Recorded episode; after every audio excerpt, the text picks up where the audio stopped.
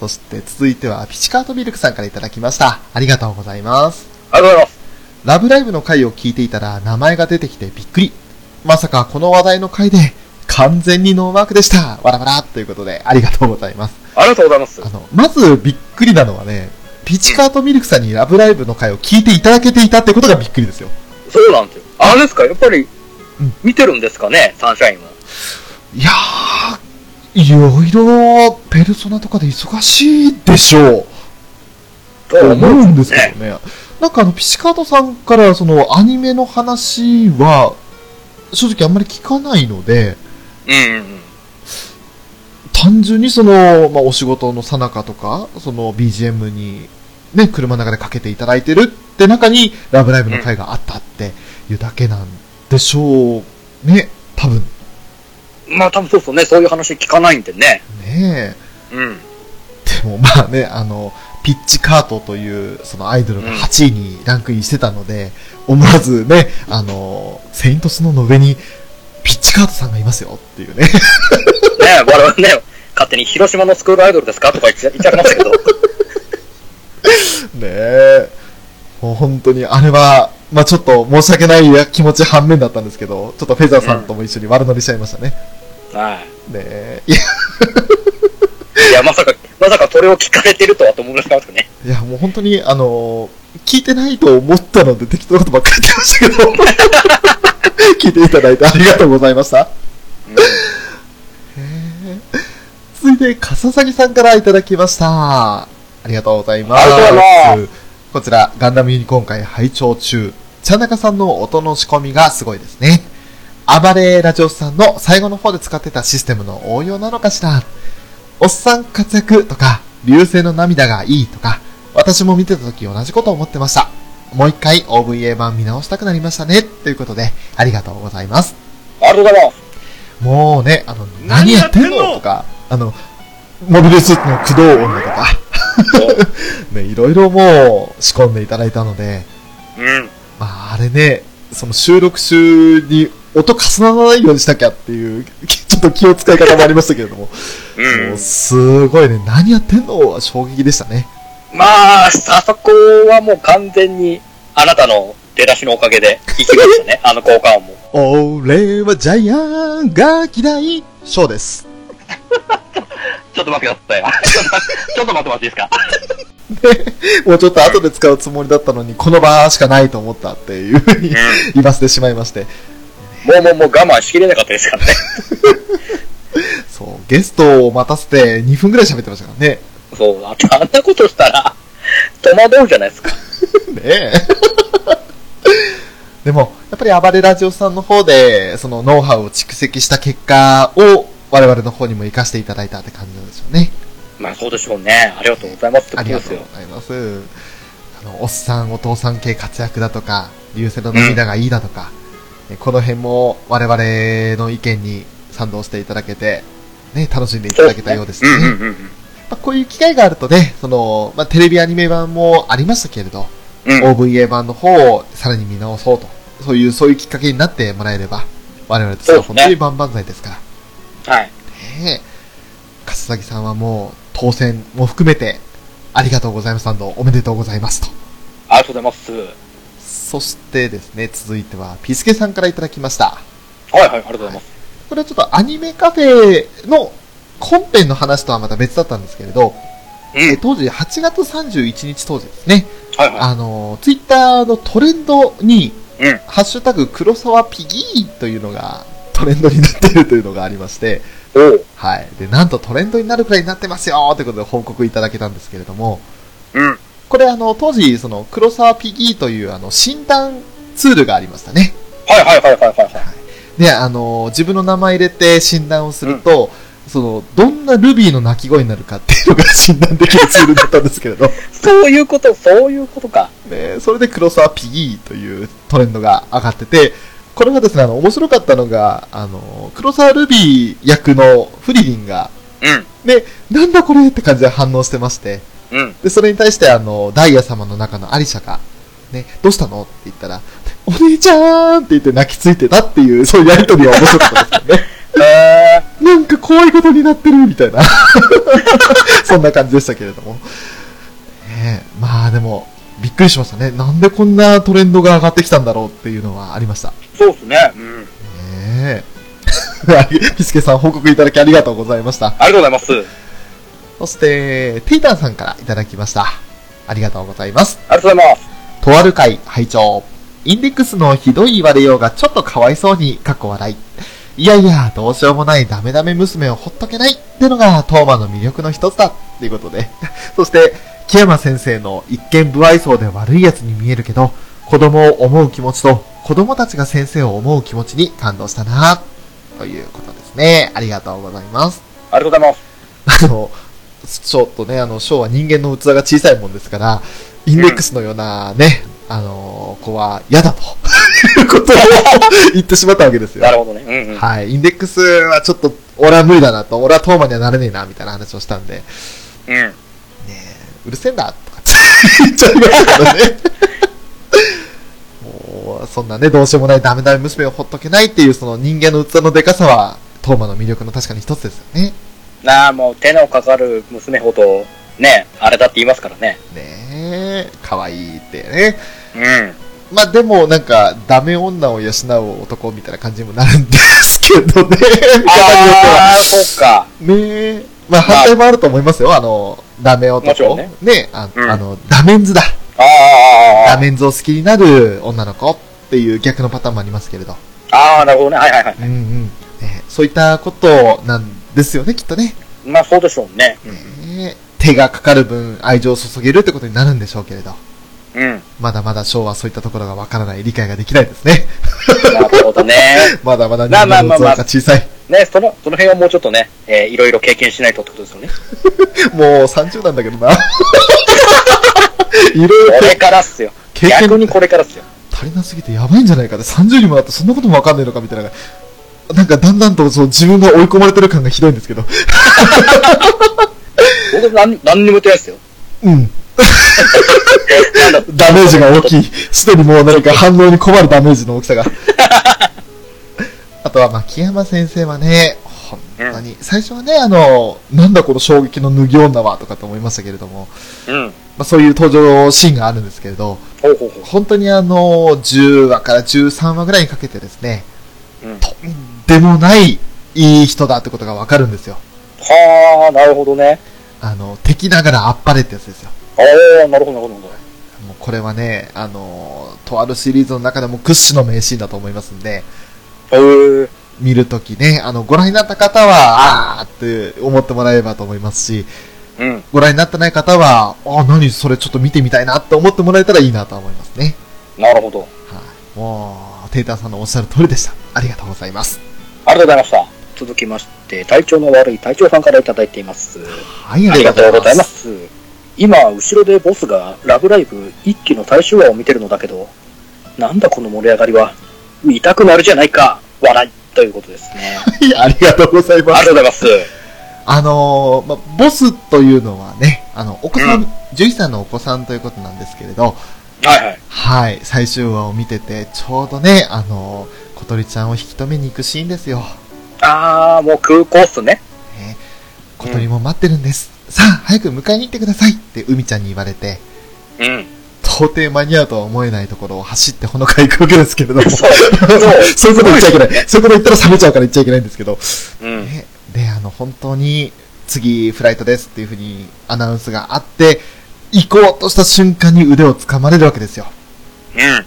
あれは、もう最高でしたね。なんとなく予想はできてはいたけど、うわーでも見せられると、うわうわうわですよ。で、まあね、この、隊長さんのコメントに対して、私、あの、アニメカフェの盛り上がり方は異常の部類ですけど、作品自体はいい作品ですよってことで紹介させていただきまして、はいはいはい。ただ隊長さん、あの、絶対にハマりそうな匂いがする作品だったから避けてたんですよねっていう。ああ、なるほどってことで、ね、それだったらちょっとおすすめできないですと。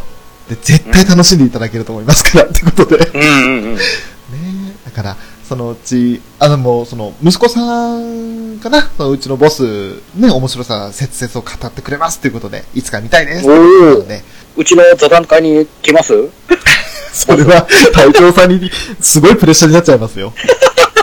そうっすね。ね、ゆっくりあの、見ていただけるときに見ていただいて、いつか座談会を聞いていただけたら、それでいいと思いますよ。そうっすね。ねえ、まあ、隊長さんね、あの、それからというもの、アニメカフェさらに、あの、ツイキャスも含めて、いろいろね、ご参加いただいたりもして、本当にあの、、はいつもお世話になってます。ありがとうございます。ありがとうございます。さあ、続きまして、おさもんばらしさんからいただきましたよ。はい、ありがとうございありがとうます。ございます。ちゃんなかさん、エイジも仲間に入れてやってよ。一応ガンダムだからさ。まあ、そんなことより、ガンダム海洋神こと、スペリオルカイザーが、夏の、えーガンダムビルドファイターズ祭りで、7人召喚して、おじさんを劣化した。魔法陣から出てくるガンダムシーンすげえよ。やっぱりガンダムいいね。ということですね。ありがとうございます。まあね、あの、エイジも仲間に入れてやってよ、一応ガンダムだからさ、ってことで、この言い方だと、ダーさんもなかなかその、まあ、エイジもガンダムなんだよっていう、その、うん、うん、そうだよねっていう、まあまあまあね。うん。きっと誰ガンダムはガンダムですよ。うん、うん、きっと誰しもが認めにくいガンダムだとは思うんですけれど、まあちょっと、毛色がだいぶ違ったんでね。うん、なんかね、うんガンダムの冠だけもらった、あの、お子ちゃま向けの作品だったなっていうところはあるんですけれど、うんうんう。うんん、まあ一応ガンダムですよね、確かにね。まあそうですね。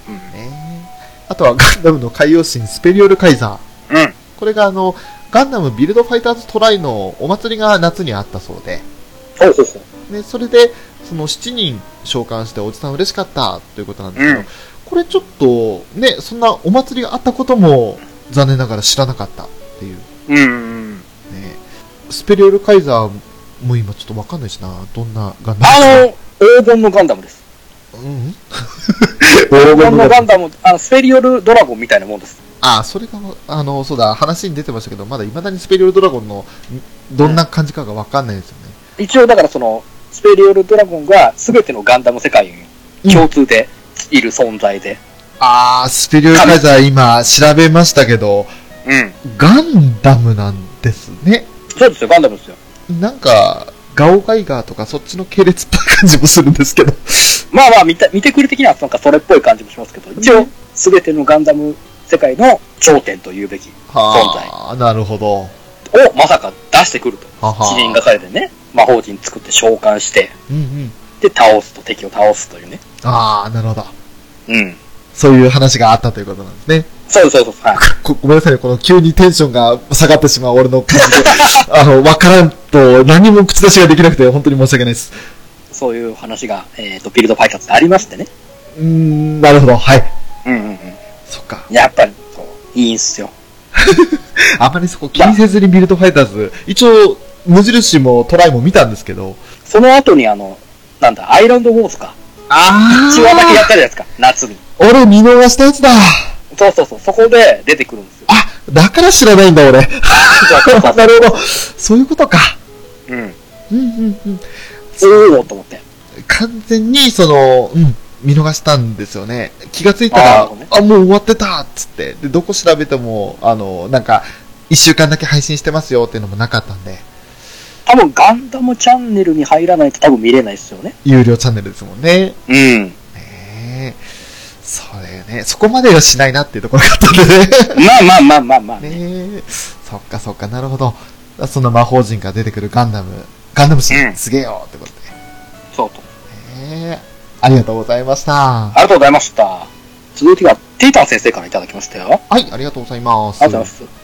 えー、知り合ってからチカとリコはお互いに惹かれていっているのに対して、要は幼馴染のチカに対する愛情と、知り合ったばかりのリコに対しての感情に温度差があって、チカと急激に仲良くなっていく二人に何とも言えない気持ちになっているのがわかる。うん。他の学年の6人とは違い、3人ずつ仲良くという形ではなく、地下という男前を取り合う三角関係という新たな縮図になっている。僕が初代ラブライブより好きな点は、地下という主人公が自分の夢を追いかけているようで、実は人を包み込むような男前だからであって、うんリコとヨウが惚れてしまうのも無理はないなと思う。喧嘩して3人が仲良くが一番だけど、やっぱりヨウは幼馴染であり、出会ってしまったチカとリコは恋人同士なのかもしれない。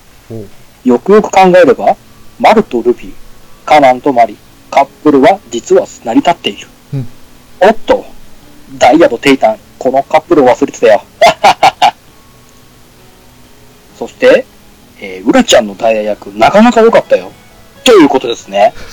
ありがとうございます。あの、最後の方がちょっと不穏な空気になりましたね。えーっ と、ちょっと最初からちょっと拾わせていただきましょうか。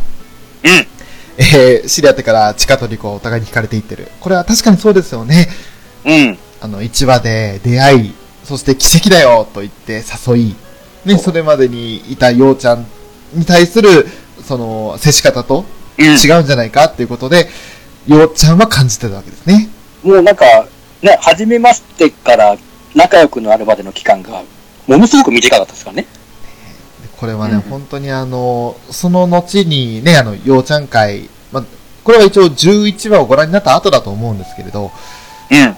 その11話の中でね、あの、まあ、リコとヨウがあの電話してるシーンで、実ははチカが昔からね、ヨウに答えられなかったことを気にしてたんだよっていう教えるシーンがありましたけれど、い。はい。今までヨウちゃんはその、チカと一緒に何かやりたくてもできなかったっていうのがあったのに、それに対してその、まあチカはリコに対してガンガンガンガン言って、うん。で、まあ、仲間に入れてというか、一緒にアクアになって、はいはい。っていうその短期間でのその、あまりの時間の短い中で仲良くなってるのが、やっぱり嫌だったんじゃないかと。これはすごい、分析力すごいですよね、テイタンさん。そうですね。今、もうしっかり考えてらっしゃるなと思って。うーん。うん。チカという男前を取り合う三角関係。まあ、うん見方によっては、ね、レズっ気みたいなことを言う人もいるんですけれど、はいはいはい。うんわからんでもないんですかね。チカは確かに無頓着な男っていうイメージはありますよね。なんかもう本当に無自覚なんですよね。うんその辺に関してはね。ねえ。でも、だからこそというか、なんかその、惹かれていくのはわかる気がするなと。うんうんうん。うん。ただその後の衝撃のリコちゃんの属性が分かってしまったのでね。そうなんですよね。うねん。なんか急にちょっと雲行き怪しくなってきたなっていう、この、ねね。いうのはありましたけれども。うん。まあ初代ラブライブより好きなのが、チカという主人公が、自分の夢を追いかけてるようで、実は人を包み込むような男前だからだと。なるほど。結局そのアクアとしてね、ライブに参加したい、その予選に行きたいって思ってはいる。それが第一希望ではあるんだけれど、でもそのためにリコの夢を犠牲にはできないっていうのは、11話の最後で描かれて、はいはい。12話に繋がりましたもんね。そうですね。うんうん。ただその結果ね、リコもちゃんと自分の気持ちと向き合って、東京のピアノコンクールに参加するってことになりましたし、うん。あ、今のはじゃあ10話から11話か。ああ、そうですね。はいはい。ね、間違えましたね。10話から11話の流れになりましたから。うん。ねえ、本当に。まあ、ね。チカもかっこいいですよ、本当抜けてるようで、うん。なんかそういう大事なところはしっかり抑えてくる感じ。うんまあ、憎い男です。あ、男じゃねえな。女か。うん。そうですね。まあでも男前ですよ。うんうん。だから、リコとヨウがチカに対して惚れちゃうのも仕方ないな、無理ないなって思うと。うん。で、ただ問題はその後ですよ。何ですか？よくよく考えれば、マルとルビー、カナンとマリ、カップルは成り立ってるな。おっと、ダイヤとテータン、このカップルを忘れてたよ。これは何ですか？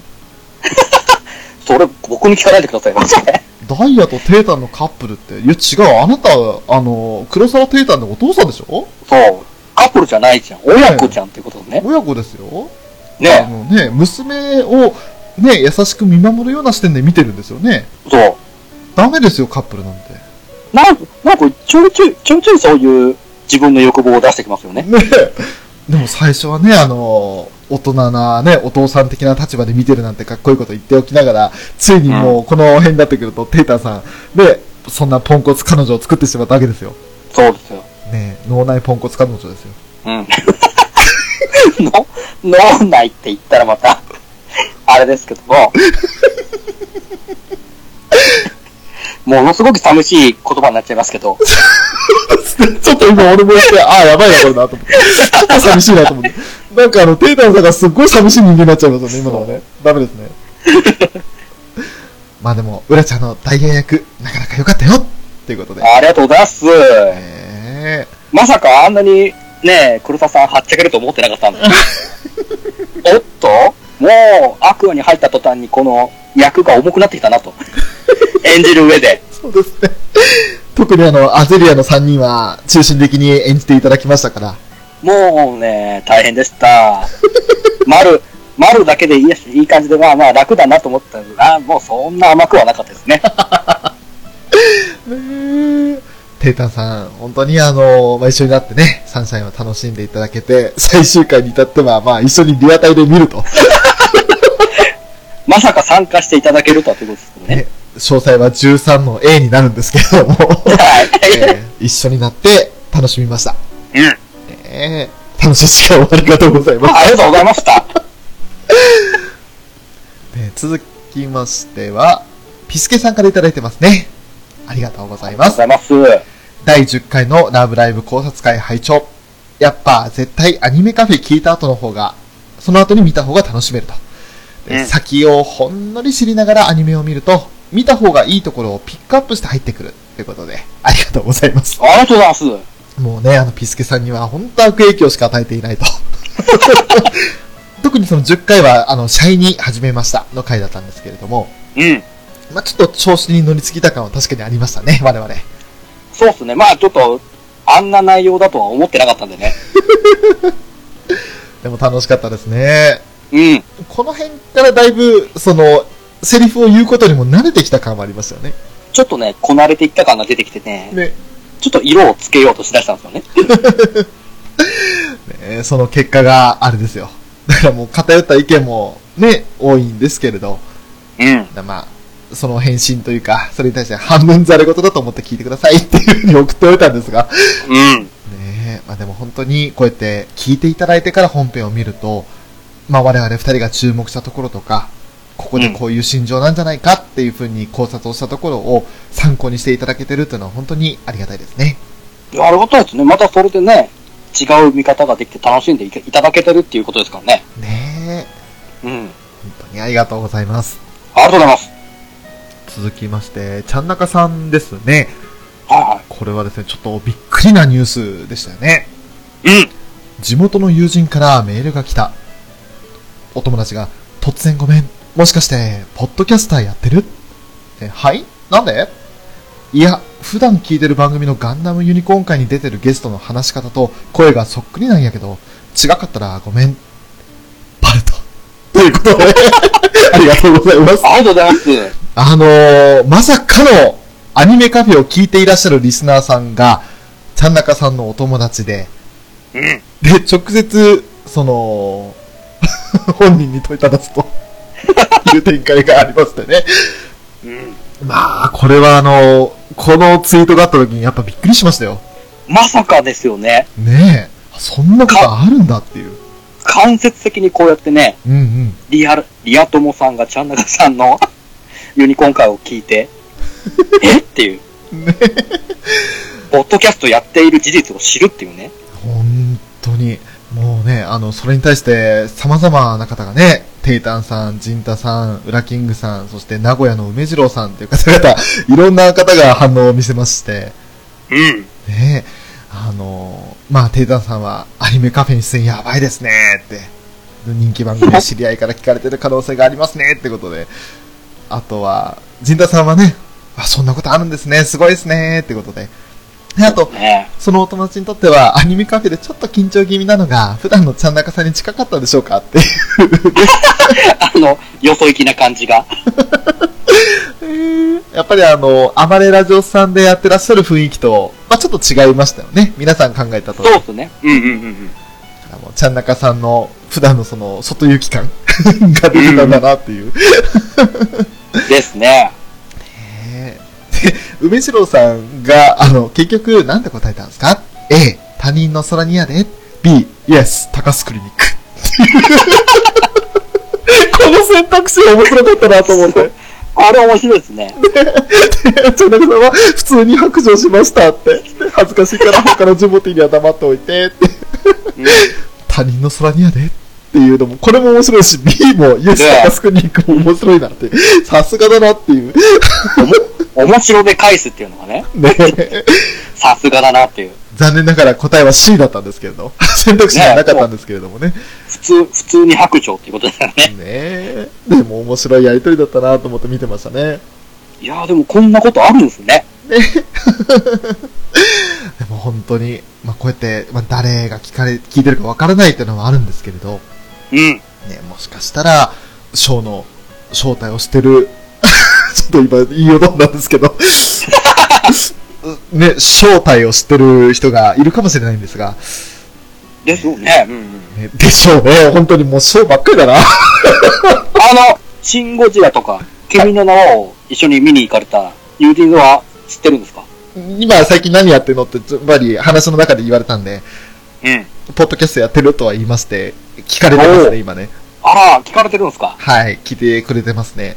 うわー、なんか、俺のことなんて言ってるんだろう。いや、特に何も言ってないです。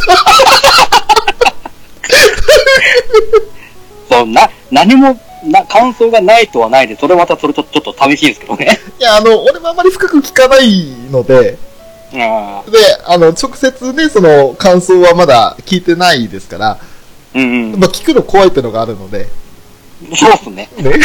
だから、あの、あまりこの話は掘り下げたくないですね。うん。まあまあまあまあ、今後そういう話がまたあるかもないかもしれないね。そう。ちょっとその話はもうこれ以上やめましょう。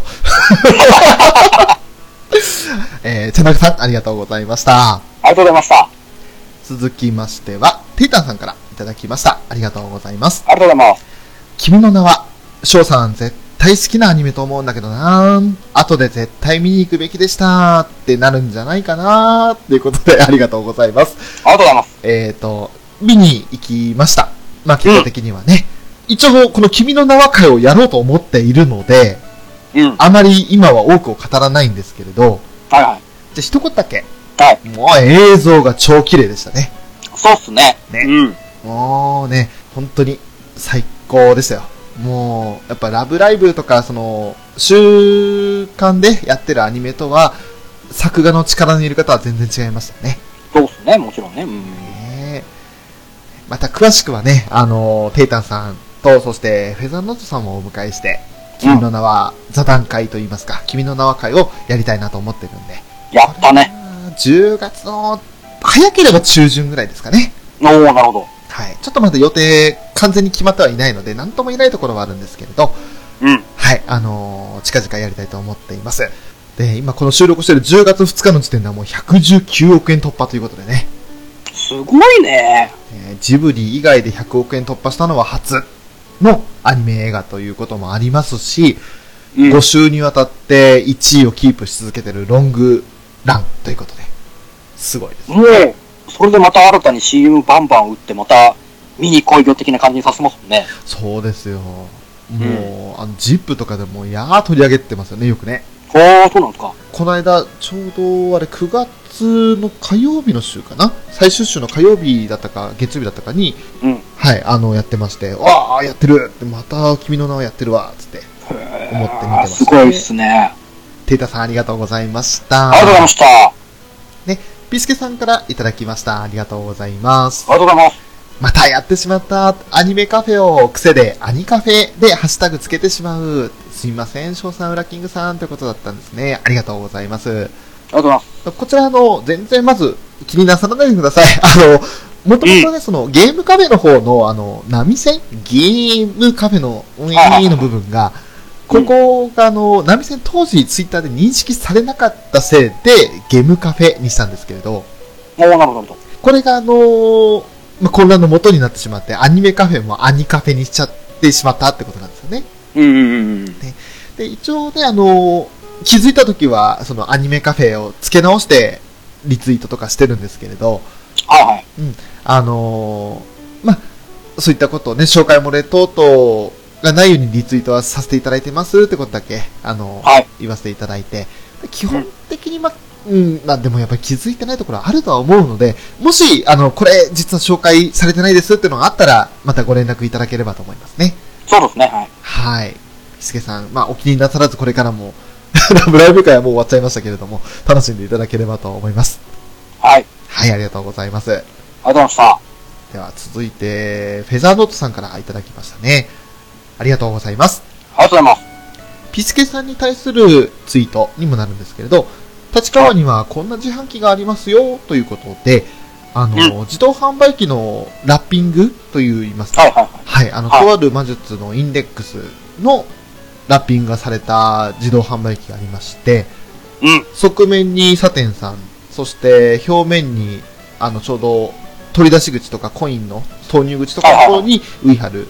で、うん。そして出てきたのがね、あの、アクセラレーターの、とあるアクセラレーターのブラックコーヒーということで、実際にコーヒーこれ買われて撮影されたんですね。うん。ねえ、ありがとうございます。こんな自販機があるんですね。立川すごいっすね。ねえ、もう、し、その、市を挙げて、市っていうんですか、町ですか、を挙げて、うん。ね、一緒にこのアニメーションを応援してるってことになるんでしょうか。そうね、なんかこの、立川漫画パークさんっていう施設があるみたいで、へえ。だからその漫画とかそういう作品に対して結構、やっぱち力を入れているんでしょうね。あ立川市としても。うん。なるほど。そうなんですね。え、でもやっぱこういうところあると結構盛り上がりますよね。なんかちょっと楽しくなりますよね。ね。おおおおってなるんですね。またこの、例えば自販機の置き方とかがあの劇中で使われてるその自販機と同じような置き方で近くにベンチがあるとかだったらまた盛り上がるんでしょうけれど、ああ、なるほどね。はいはいはい。えーまあ、その辺はちょっと立川に行く機会があれば見てみたいですが、なかなかね、ね俺は難しいので、ですね。えーでもすごいこういったあのコラボレーション自販機とかはやっぱりテンション上がりますよ。上がりますね。ねえ。フェザーさんご報告ありがとうございました。ありがとうございました。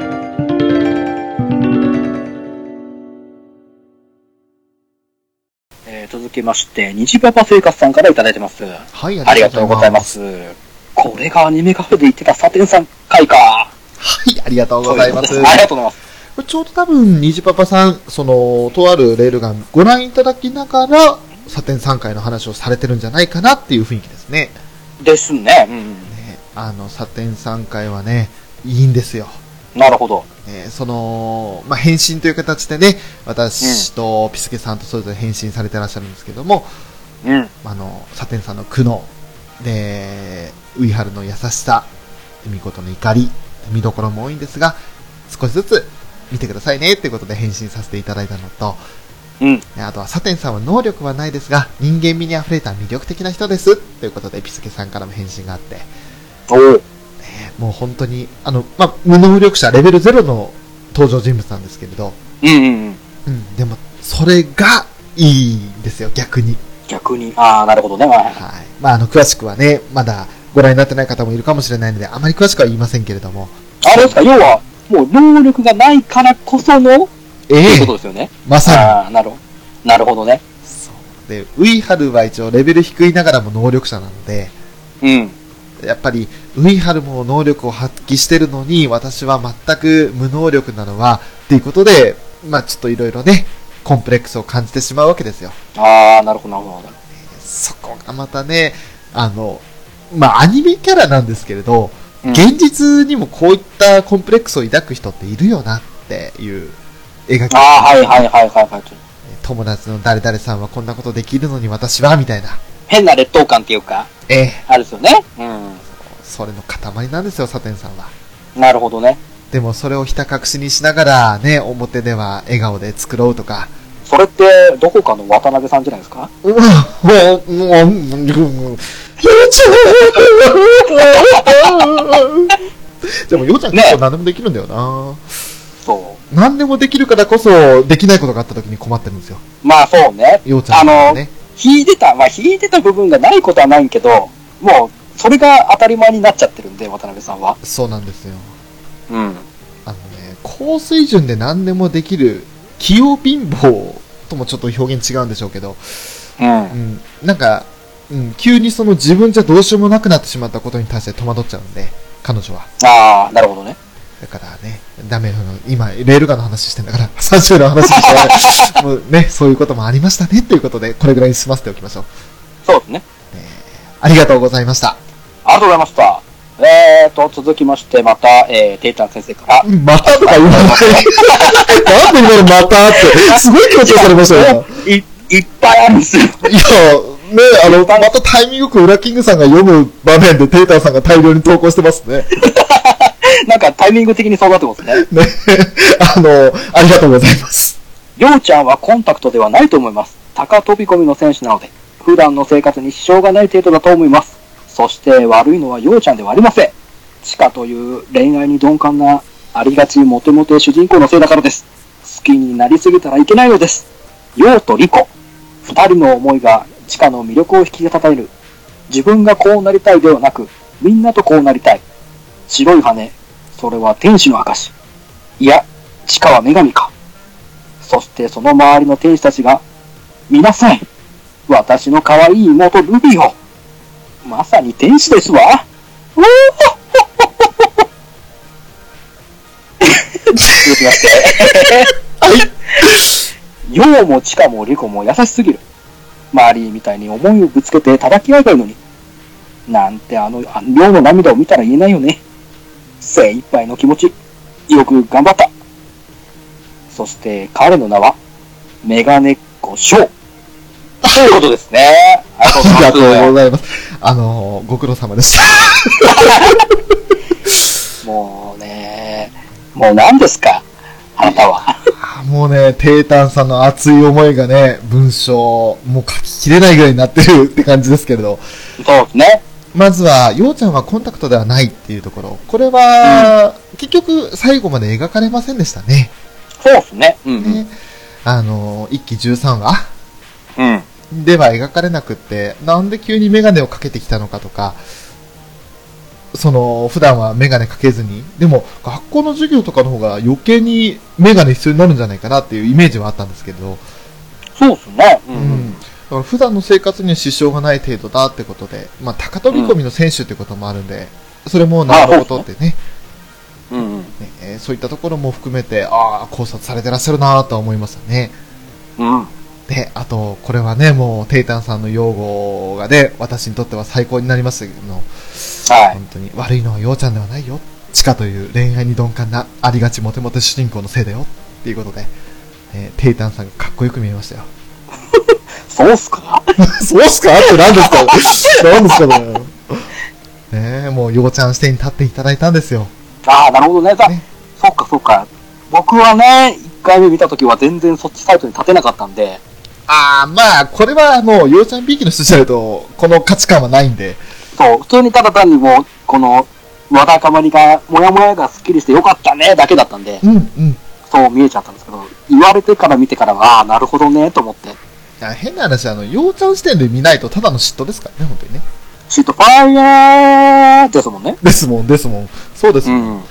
だからもう、仕方ない。あの、地下という存在が、そんなね、自分の魅力、有り余る魅力に気づいてない鈍感主人公っていうのは、確かに。なるほどね。これがその恋愛という表現でしていいのかどうかはちょっとわからないところはありますけれども、うんうん。まあ、確かにモテるってところはわかります。ですね。うんうん。ねええー好きになりすぎたらいけないのですって、これはちょっと我々にとっては戒めですね。そうっすね。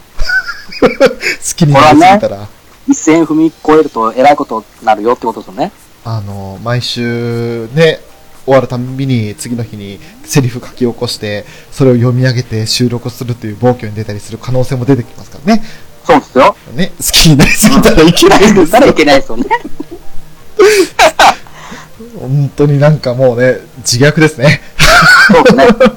はでも、そんなね、ヨウとリコの二人の思いが地下の魅力をより引き立てるっていう。もう、これはもう、すごいですね。い。うん。確かにその通りなんですよ。そうですね、確かに。ね自分がこうなりたいじゃなくて、みんなとこうなりたいっていう地下の、その希望望み、うんこれもまたすごいし、そっち落ちてきた白い羽ですよ。うん。うん。これはもう12話の最後ですけど、えー、そうですね。最後ですけどね、あのえっ、と、あの駅で、うん。えーディアホノカさんって言ったところですよ。はい。おーいやー。ね、地下は女神。いや、その周りに天使たちが。すごいですね。この表現は。で、その後ですよね、最後ね。そう。見なさい、私の可愛い妹ルビーを。まさに天使ですわっていう、これはちょっとね、急にどうしたんだ、テタさんっていう感じになりましたけれども。急にね、こうやってね、スイッチ入るんですよね。でもそそんなね、ようちゃんの涙見たら、ね、あの、マリーみたいに思いをぶつけて叩き合えばいいとかとは言えないと。うんうんうん。いや、でも俺叩き合ってもいいと思いましたよ。そう、あのね、僕もどっちかって言ったらね、そういう、もうバチバチの喧嘩を見たかったんですけど、うん。こう感情をおのおの爆発してぶつけ合うみたいなね。ねえでもね、目の前にいるのと電話越しっていうのはやっぱ違ったかもしれないですね。あー、なるほどね。はいはいはい。そして、あのーリコは決してヒステリックになってなかったですから、そうなんですよね。ねうんむしろ冷静にその、ようちゃんのことを考えて話をしてたので、うんうん。そういった点はね、あのーまあ、マリーとカナンの場合は結構、マリーがヒステリックになってたんで、うん。そういったちょっと違いはあってね、叩き合うっていうシーンにはなか、なんかならなかったのかなと。なるほどね。うん。ねだから本当にあの、この自分でもどうしようもないこういった気持ちをどうしたらいいんだろうっていうような葛藤がうまく描かれたのは、本当にあの、ショーとしてもごちそうさまでしたよ。なるほどね。結局そこに持ってくっていうね。うん。そして、彼の名はっていうことで、君の名はみたいな感じでね。彼の名はメガネっ子ショー。なんだこれ。そしたウラキングさんですよ、それに対して反応してんの。ねえ、まさかの翔さんメガネキャラって、しかもサイコフレームメガネって、なんだサイコフレームメガネって。だって、だって、縁が緑って言うんだもん。ねえ俺もそれに当時乗っちゃいましたけどね。うん。今の私は自らを器と規定している。スクフェスでガチャウンに捨てられた者たちの思い。スクフェサーの理想を大物たちの宿願を受け止める器だ。彼らが望むなら私はドブライバーになる。こうやってね。何それ意味わかんないですよ。嫌ですよ、ドブライバーになるの。もう、もう、こっからはもう、もう、もう、もう、魔法のカードをいっぱい買い占めるってことですよね。いや、もうね、あいチュン、チュンチュンカードは嫌ですね。いいです、いいです。そんなにあの、ごめんなさい。あんまり金かけられないです、本当に。まあまあまあ、まあまあまあまあ、最低限、ね。最低限ね。ねえまあでも、うまくマキちゃんを絡めれて、個人的には満足でしたね。あー、そっかい。そっか西野さんお久しぶりですってことですね。いや、そうでしたね。あの、しばらくサンシャインでね、うん あの、要素の、要素の言ってましたから、そうん、ちょっとね、あの、久々に、何それ意味わかんないが言えたのは良かったなと。う。なるほど。はい。原点回帰ということね。原点回帰、そうですね。うん。はい。もともとはマキちゃん推しでしたよと。いや、てか今もそうなんですけど。はい。あの、マキとヨウの推しですが。はい。なるほど。テイタさん、ありがとうございました。はい、えーと、続きまして、虹パパ生活さんからいただいてますよ。あありがとうございまますす。。えー第66、67回拝聴まさかの2回分？まあ、今回は仕方ないですよね。よそろですから。しかし、説明聞いてるだけでも、最後の部分は思い出して泣きそうでしたよ。うわあありがとうありがとうございます。まあ、あの、まさかの2回分っていうのは本当にね、あの、本当に我々もまさかの2回分って思っちゃいましたから。そうですね、まさかでしたね。ね、気がついたら、あれ ?1 時間、いや、2時間、え？っていう、もう、あ、これ一枠で収まんないっすわっていう話を当時してましたし。うん。えーいや、ちょっとね、要素老会は、うん、うん、ちょっと熱入りましたね、いつも以上に。まあ、だってね、どんどんどんどんごちそうが盛られてきましたからね。本当ですね。うん。ね、でも説明聞いてるだけでも最後の部分を思い出して泣きそうでしたよ。もうね、あの、ちかちゃんに抱きついて、いいのって言ってるところもね、うん。いやー、ようちゃんずっと貯めてたもの吐き出せたなと思ってさ、よかったですよ、そう本当に。ね。うんうんうんうん。もう、また目頭熱くなってる。もう、ダメだってだからね、8、9、11、12はね、もう、まあまあまあ、もう、これはもう本当に、また座談会で、えー熱く話して、えーはい全員泣くという終わり方があるんで。ね もう本当にね、半分、えーっとね、一応、完全にその、これはダメだと思ったのは13話中6話ありましたからね。うん。半分、半分近くじゃないですか。はい。もうね、やばかった。まあ、これはちょっと詳しくは、また後日。はい。はい。ニジパパさん、ありがとうございました。ありがとうございました。えー続きまして、体調の悪い隊長さんからいただいてます。はい、ありがとうございます。ありがとうございます。アニメカフェ最新回66と67を拝聴。相変わらず桁が違うハイテンション。ということで、ありがとうございます。あの、要素老会を聞いていただいてありがとうございます。うん。本当にあの、ちょっとやっぱり桁が違うハイテンションなんですよね。やっぱりちょっとやっぱり違うんですよね。一味二味。いや、違うんですよ。やっぱあの、個人的には生涯見てきたアニメの中で一番ですから、なるほどね。ラブライブシリーズっていうのがね、うん。と違うんですよね。ああ。ねこれはね、本当にあの、隊長さんの体調がこれ以上悪化しないことを祈りたいんですけれど。ねえ。我々の、この、ラブライブ会を聞いて、ちょっと具合悪くなりましたって言ったら本当申し訳ないんですが。それ、それは本当にちょっとね、これから今後の、また我々の 配信にちょっとね、いろいろ考えなきゃいけなくなる部分があるんですけど。ねえ、本当にまあ、こうやって聞いていただけたことは本当にありがたいです。ありがとうございます。ありがとうございます。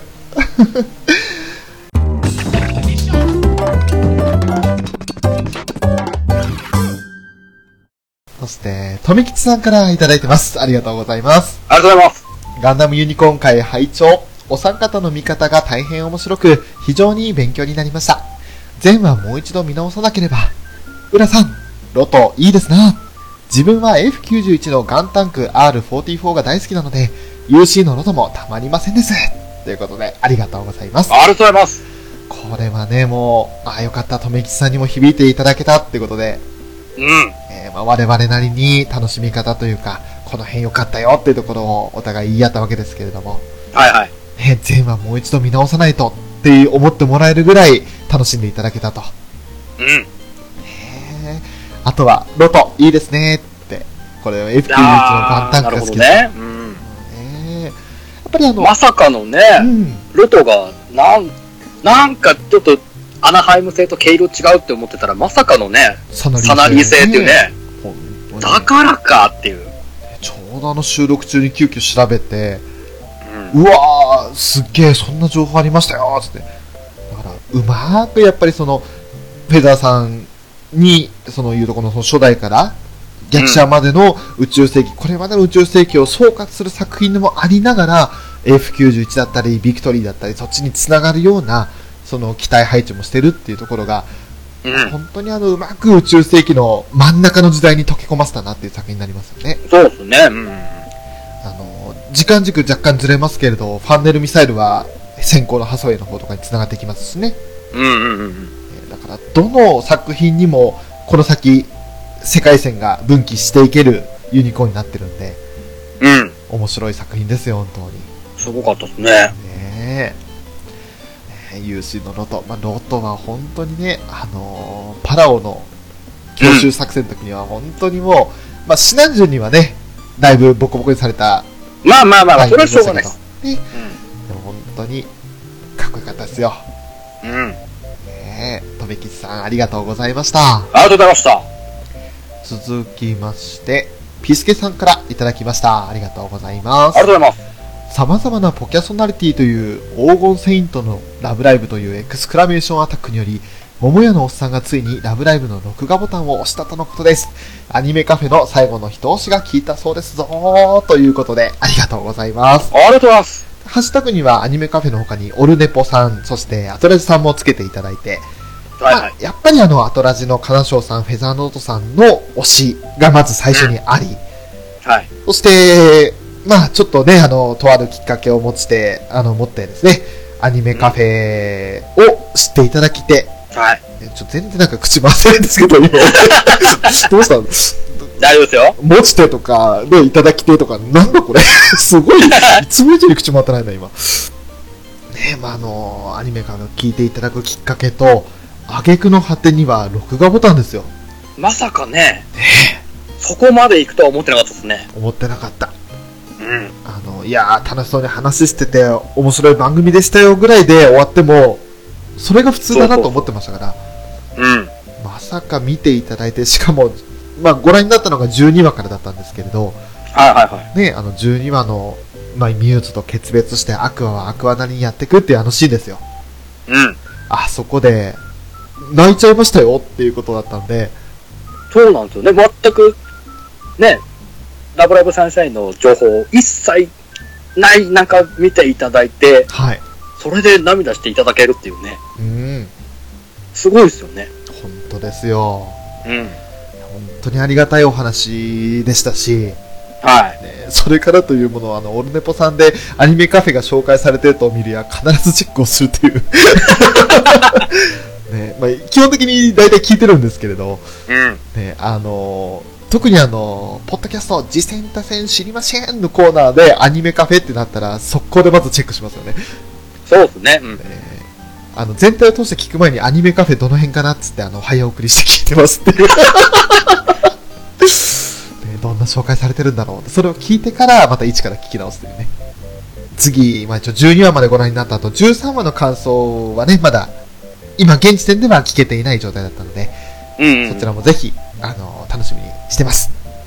はい。えーピスケさん、そして桃屋のおっさん、ありがとうございました。ありがとうございました。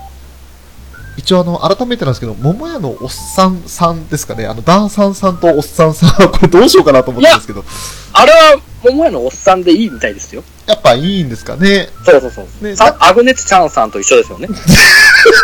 だから、いよ言ってること、原理としては。うん、そうなんですかね。あれはちゃんまでが名前ですけどね。うん。うんまあ、いいんですかね。ちょっとこの辺は、あの、たまに戸惑って、さんさんって言っちゃうんですけど、だから俺いや、い、いんじゃないですか？ね、桃屋さんって言いたいんですよね。それが一番スッキリするなとそれが一番しっくりくると思いますよ。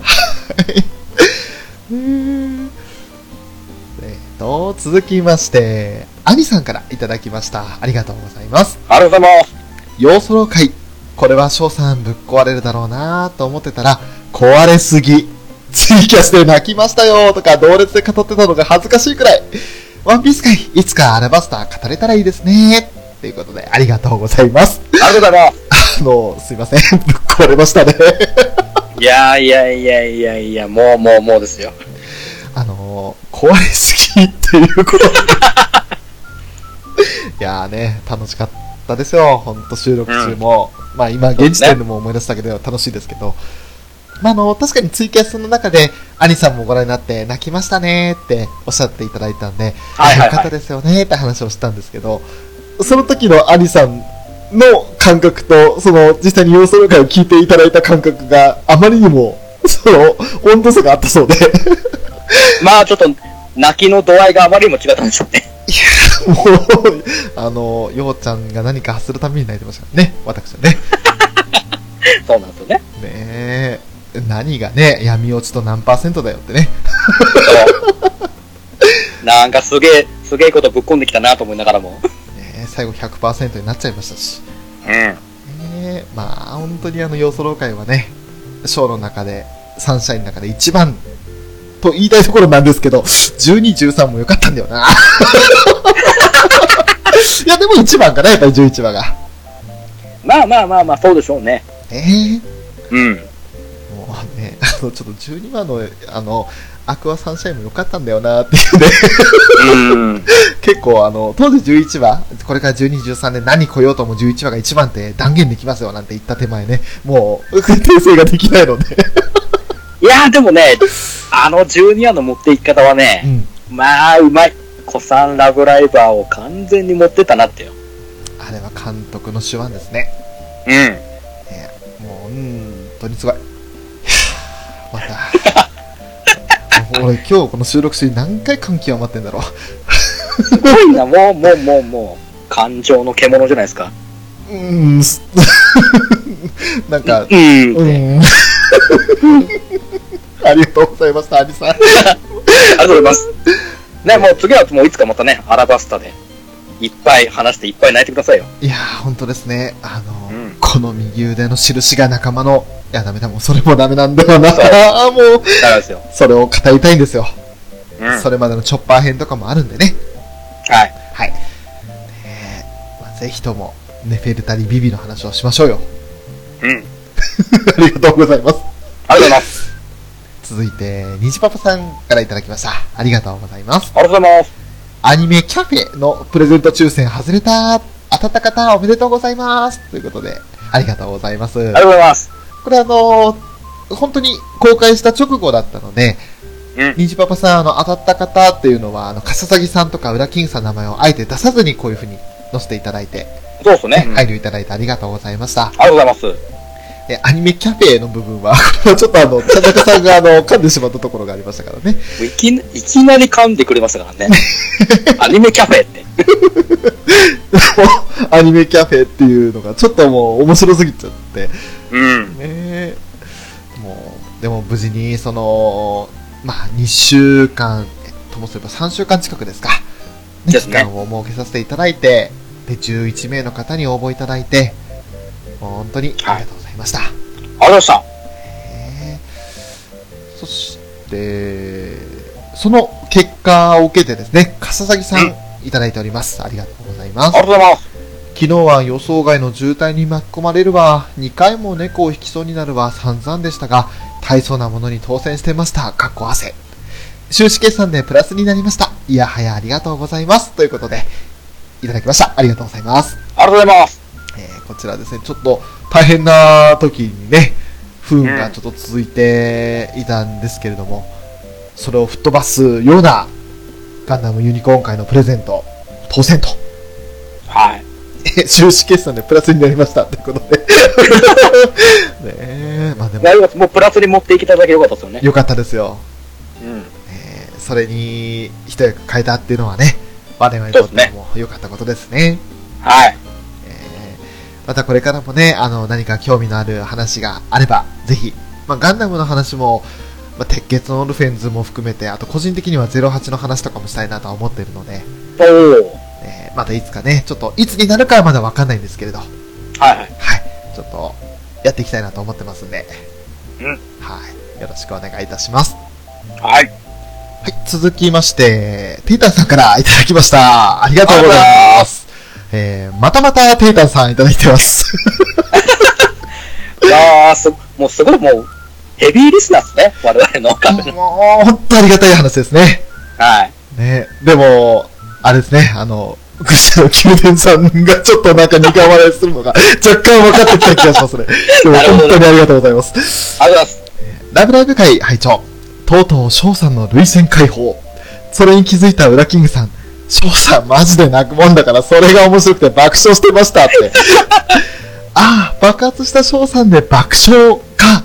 違うひどいな普通は釣られて泣くんじゃないのかさすがド S キングという、まず一つ目と、うん。そして、3人のセリフ回しが良かった。黒沢姉妹の同時に言うところや、反射員というところは、やっぱりハモると楽しいですね。だけど、よくよく考えると、野郎3人が JK のセリフを言うという行為は捕まらないのですか？わいせつ行為ではないのですか？ふふふ、シャイニーということで、もうとんでもないもんぶっ込んできましたね。うん。で、今度は、ラブライブ会とはまた別にその、秋アニメのプレビュー会をご覧になった感想ですね。はいはいはい。はい。オールアウトとオルフェンズに男臭いのいいですね、ともだえる翔さん。あれ？翔さんはどっちが好きなんだ？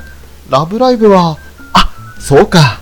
友達のように共感してるのがラブライブで、男ばかりの作品にはムフフなのか。あ、やっぱり浦ちゃんにはムフフか？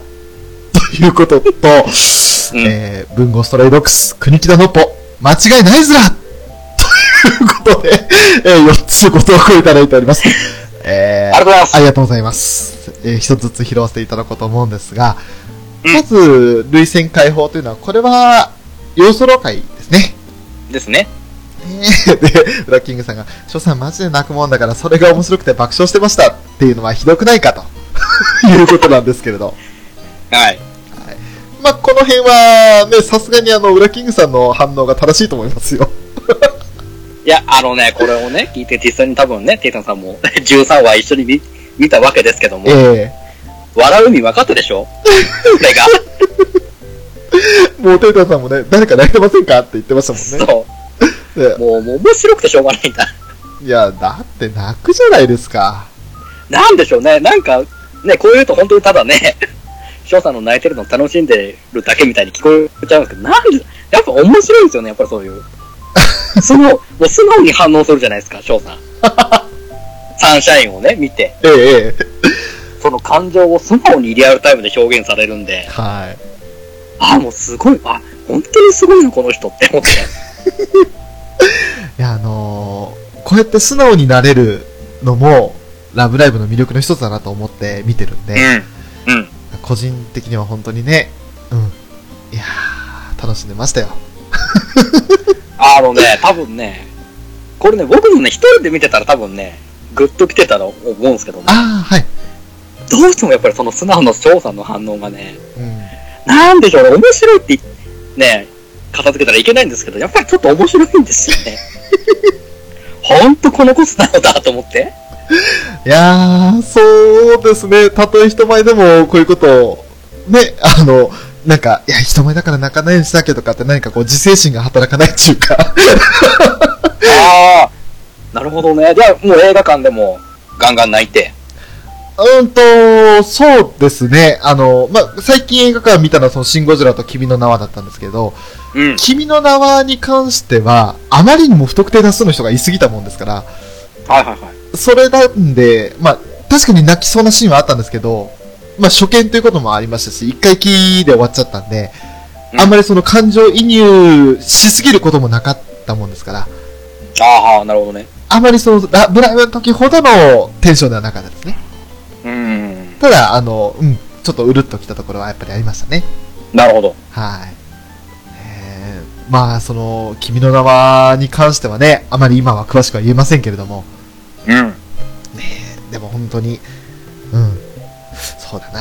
やっぱ、ラブライブと比べちゃうと、個人的にはやっぱり、あの、上下関係で言ったらラブライブの方が上に来ちゃいましたけど、うんうんう。うんん。でも、君の名はは、あの、映像美と、そしてその、ストーリーと、うん。うん、とても良かったですね。綺麗にまとまってたんでね、君の名は。そうですね。あ僕も最後見た後、ああ、最後ちょっと、やばい、うるうるしてると思いながらも、うんうん。もうひ一人で見ていってたんで、耐えましたけど、ああ。あの、期待通りの展開になったっていうのは最後ありましたね。と、もう本当に、あ、本当に綺麗、あ、綺麗な作品や、綺麗な終わり方や、っていう、うん。っていうこの一言ですね、今言えるのは。言えるのはそうですね。うん。はい。で、えーと、その後3人のセリフ回し良かったって、これは12の方ですね。はいはいはい。はい、フェザーノートさんにも来ていただいて。うんはい、あの、ギルキスを全部任せたと。そう、あげくの果てに、あの、ちょっと、これはフェザーさんに話してもらった方がきっといいと思いますって言って、セイントスノーの数の姉をやってもらいましたと。そうですね。で、それも含めて、あのールビーとダイヤが同時に、まあ私たちですけどね、ショートウラキングさんでやったあの、ね、まさか？まさか？まさかのところとか、うんあと、は、なんだーとか、そうですね。で、あげくのあてにあの、全力で行くよって、アクアサンシャインのところですよね。うん。あの、ハモるのは、まああの、裏話をすると、ショーがサンシャインって言って、ウラキングさんが、サンシャイン。で、フィザーさんがサンシャインって一個ずつ取ってそれを重ねるという、あの、収録中の様子を見たらすっげえ恥ずかしい。あれはね、その場で合わせるのは無理っすよ。まあさすがにね、うん。あの、いろいろラグとかもありますし、そうそうそうそう。で諸事情を考えると、一人ずつサンシャイン、サンシャイン、サンシャインって言って、後で重ねる方が現実的なんですよ。そうなんですね。うんうん。まあその結果がうまく、ああいう風に、ハモリという形で表現できたのでよかったんですけれど、はいはいはい。ね、あの収録中の様子はとてもじゃないけど、あの、音源も聞かせられないなっていうところがありますよね。まあまあまあまあ、そうっすね。うん。ねでも、あれも含めてやっぱ楽しかったですね。楽しかったっすよ。うただ問題はですよ、よくよく考えると、野郎3人が女子高生のセリフを言うという、そういう行為は捕まらないんですか？わいせつ行為ではないんですか？って言われ、わいせつ行為って何ですか？ひどいな。これがね、わいせつ行為に該当するのであれば、もう、うんもう3割4割のね、男子捕まってますよ。それ以上にあの、もっと訴えたいものがありますよ、私は。お、何ですか？もしくりとかっていう、ポッドキャストがあるんですけれど、うん。もしもクリームボックスっていうね、うん。なんか、どっかの低なんとかさんがやってらっしゃる番組なんですけれど、あら、あの番組、とんでもないですかね、第0回からね。何やったんですか？なんかね、あの、パーソナリティのね、相棒様と一緒にね、うん女子校に潜入したみたいな話があったんですよ。あら、それこそそんな声捕まらないんですか？っていう逆に訴えたいですよね。そうっすね。女子校に潜入したら、まあ、アウトでしょアウトですよ、そんなの。ねえ、なんとか炭酸なんですけどね。う。いけませんわ。ねえ、そんなの、ハレンチですわ。うん。ねえ。もうぜひともね、あの、これを聞いてくださってる方で、もしもしくりの存在を知らなかった方がいらっしゃれば、またあの、ブログ本部に貼っておきますんで、はい。そちらから、あの、ぜひ、この、低、なんとか炭酸というね、方の番組を聞いていただければと思いますね。よろしくお願いします。はい。もう、我々が、ね、犯罪行為ならば、テイタンさんはもう、あれですよ、死罪ですよ。父を引き回しの上、極門ですよね。乳首極門ってことですよね。うんうんうん。乳首相撲？違いますね。であとは、まあ、あの、秋アニメのプレビュー会の方でね、オールアウトラグビーアニメですけれど、それとあと、オルフェンズ。ね、これで男臭いのいいですねっていうふうに、まあ、モダイルという表現が正しいかどうかちょっとわかんないんですけど、確かに私は反応しましたよ。しましたね。で、それに対して、ラブライブは共感。で、男ばかりの作品は無夫婦で、うらちゃんに無夫婦。これはちょっと違うと断言しておきますよ。ああ、そうですか。ああ、よかった。これはね、裏キング危機一髪ということでね。え そういうことですよ。来月、来月危機一髪ということですね。あー、そうですね。実際に会った時にやばかったですね。もしこれが本当だったらね。怖いっすね。ね、あの、裏キングさんにドタキャンされますよね、きっとね。怖いっすね。まっすぐにお家に帰れるかどうか怖いっすね。まあ、ぜ全然そういうことないので、えー大丈夫です。あの、ほぼっけありませんので大丈夫です。大丈夫ですよ。はい。私が好きなのは女の子です。大丈夫です。大丈夫です。ありがとう。ありがとうございます。安心してありがとうございます。で、結局ね、その、まあ、友達なのに共感してるのがラブライブ。共感ほどまでは、うん、いけるのかどうかちょっとわかんないんですけど、確かに感動はしてますよね。まあね、友情要素ですからね。ねであと、男ばかりの作品に関しては、やっぱこの熱さっていうのを感じているので、うん。まあ実際にこの収録した本日は、鉄血のルフェンズの第2期の1話、放送された日になりますけれども、はいはい。はい。まあやっぱりね、あの、ラブライブとはテンションが違いますよね。まあそうっすね。もう全然その入り方が違うんで、うん。似たような感じもなくもないですけど、ねえ。まあ、お、それぞれ見方は違っても楽しめてる作品ではありますね。うん、そうっすね。うん。そして、まああのその後ね、これのやりとりですよ。うん。ね、うらちゃん、壁ドン好きっていうテイタンさんのセリフ、俺が言ってるようなセリフ。それに対してウラキングさんが、ドカメン？って返してね。で、テイタンさんがドカッつって殴ってる絵文字、顔文字か、を使ってるんですけど、それに対して、ズラって違うズラを出してきましたね。と、あの、そうねね、トノマの方。トロマを出しますけどね。ね。まあ、あの、うん。まあ、それに対して二人の、対して冷静に私が、あの、まあ、女の子がキャッキャ夫婦してるのはアニメ、ラブライブくらいしか見てないですよっていうふうに冷静に返して、で、あとはラノベ原作に多く見られるハーレムとかやっぱり好きになれないものも多いですからっていうふうに、普通に返させていただいたんですけど、これ何ですか？このズラとかドカベンとかってうまく 盛り上げ方。ちょっと、ね、なんか、この、画像大喜利が、なんか、最近巷で流行ってるじゃないですか。まあ、巷、巷じゃないな。アニメカフェ界隈で 生えてますね。周りでいろいろやってるんですが、ちょっとね、やってみようということで。なるほど。それがその、人は乗っけて、これで、うんうまくボケ、ボケてやろうかなと思ったんですけどね。あーじゃあそれがきっとその最後の文豪ストレイドックス国北のっぽ、間違いないずらの後にも続くわけですね。うぶるロブをって言ってね。うまいね。相変わらず二の腕を噛みながらやったんですか？そうですよ。ねで、そして、まあ、それに対してウラキングさんがあの、ロリダイヤを引っ張り出してきて、うん。ね、で、それに対してテイタさん、ダイちゃん、ダイヤちゃん泣かないでーって、っていうやり方とかをやったんですけど、まあはい。結局やっぱりあの、ハレンチな方向に持ってきましたね。あの、最低端さんは。もう最低端って言ってるじゃないですか。これは、これはいいんで大丈夫ですか？いいんですよ。だってあの、ツイキャスでもうもともと最後に、手がつくものは全部あの、タンってつけてたんで。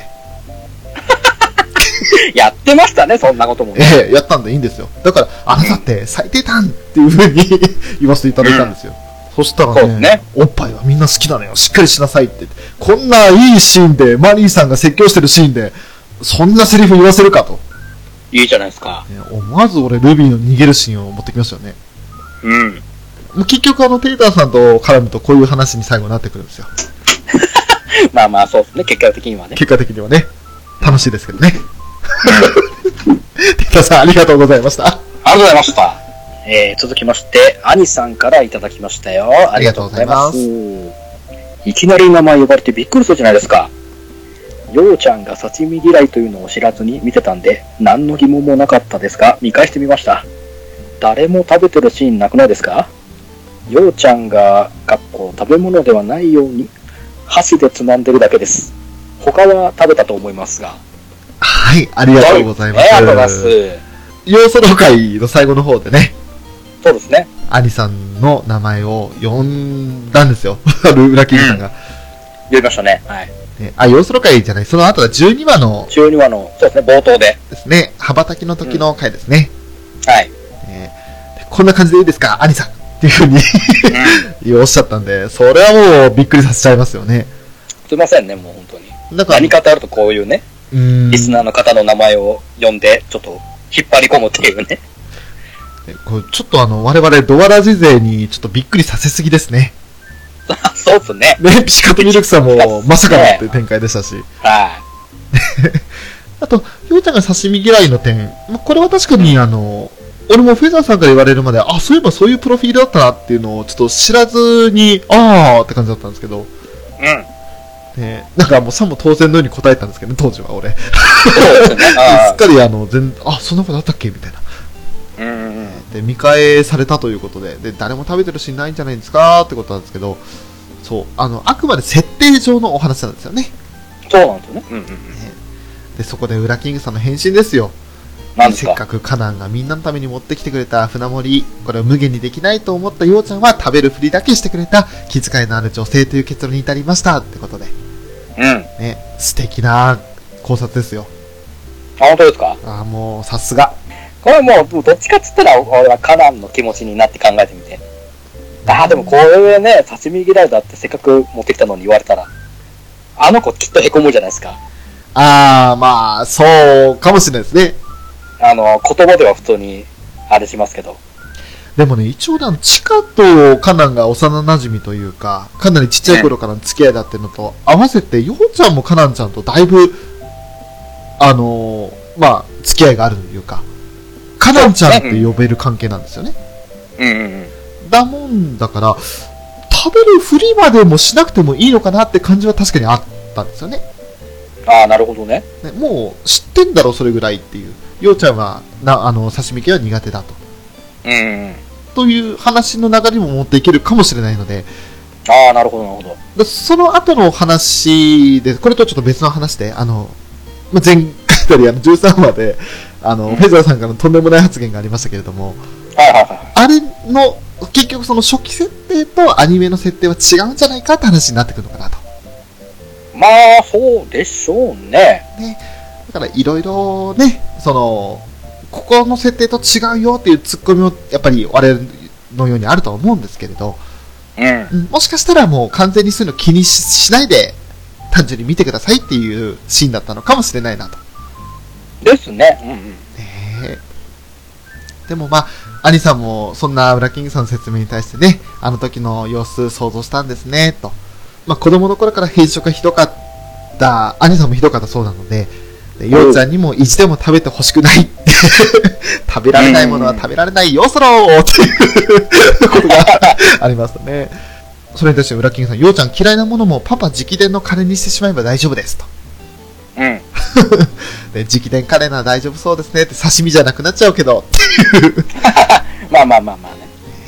あとは、11話、兄さんも涙してくれたっておっしゃってくれたので、って、でようちゃんの部分を兄さんに向けて伝えたくなっちゃいましたっていう、その返事に対して、ここだけの内緒ですが、3話くらいから全部泣いてますよっていう正直発言が、もう、マジかっていう。これすごいですよね。これあの、小以上ですよ。もうがっ、がっつり刺さってるってことですよね。ねえ、いや、よかった。兄さんにも楽しんでいただけてるんだなって思いましたね、嬉しい嬉しい限りですよ。えーそれに対して、ウラキングさんですよ。また、悪い癖というかね、もうとことんこういう反応を示してくれた方、皆さんに、座談会で語ってもらいたくなりましたっていうふうに、どんどんどんどん招待してるっていう。そらだってもう、こういうね、我々がこうやってね、ラブライブサンシャインを、毎話語りながらね、うんリ。スナー様からこういう反応いただけるんで、ね。じゃあもうみんなから話聞きたくなるじゃないですか。いや、もちろんそうですよ。でも、プレッシャーですよ、正直。兄さんに対して。いや、いい、全然いいんですよ。こんなもう、肩肘張らなくても、ただただ思いの丈を言ってくれれば。まあ、確かにそうですね。気楽にね、楽しく話してもらえればそれで十分なんで。そうそうそう。うん面白おかしく話してくれれば、もうそれでもう、僕は大満足なんで。ええ。それは確かですね。うん。まあ、ちょうどね、あの、陽推しということで兄さんと私は被るわけですから、そうです、そうです。えお互いに陽のいいところを10個ずつみたいなそう。そういうなんかほん、それこそ本当にね、飲み屋でやりなさい、あんたたちって話。ね、多分あの、一緒にいるラッキングさんも、フェザーさんも、テイタンさんもみんな、はあ、こいつらまた始まったよっていう感じになるんでしょうね。ね えいいじゃないですか。楽しいっすよ。まあそういったところで、皆さんが同時に集まるっていうのはきっと時間的にも難しいと思うので、まあまあまあ、なかなかね、難しいと思いますけどね。ね、あのーまあうまくその、誰々さんが参加していただいた回と誰々さんがっていう回でその別々に撮っていけたら面白いのかなと思いますね。そうですね。うん。ねね兄さんありがとうございました。ありがとうございました。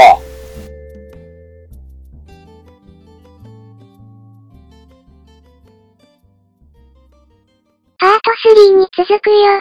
ここまで聞いてくれてありがとね。